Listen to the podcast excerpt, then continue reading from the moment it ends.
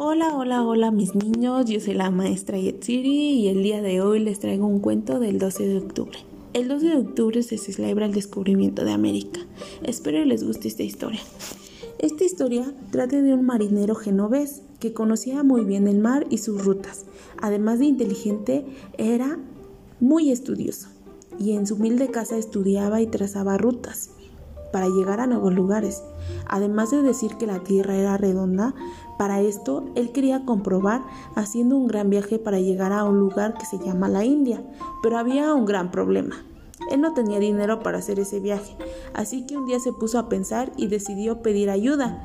Primero llevó sus proyectos a los reyes, pero ellos le negaron el dinero, pues hasta creían que estaba loco. Pues muy triste Colón regresó a su casa y de nuevo pensó qué podía hacer y quién lo podría ayudar.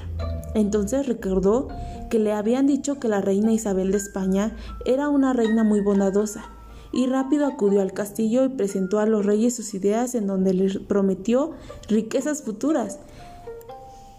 El rey de momento no estuvo de acuerdo, pero la reina lo convenció y le entregó joyas para que Colón comprara los barcos que él ocupaba, la cual los llamaron las tres carabelas, la Niña, la Pinta y la Santa María.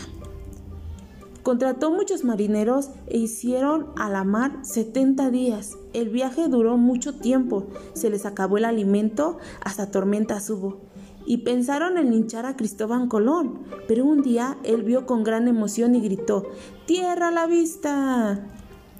Y todos muy contentos y Colón pensó en haber llegado a la India, pero en realidad fue el 12 de octubre de 1492 cuando Colón descubrió la América. Los indios le dieron a Colón frutas, animales exóticos para llevarlos al castillo y Cristóbal Colón fue y demostró a los reyes que sí había descubierto nuevas tierras.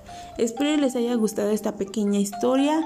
Recuerden mandarnos sus evidencias. También recuerden quedarse en casa. Si te cuidas tú, nos cuidamos todos. Saludos.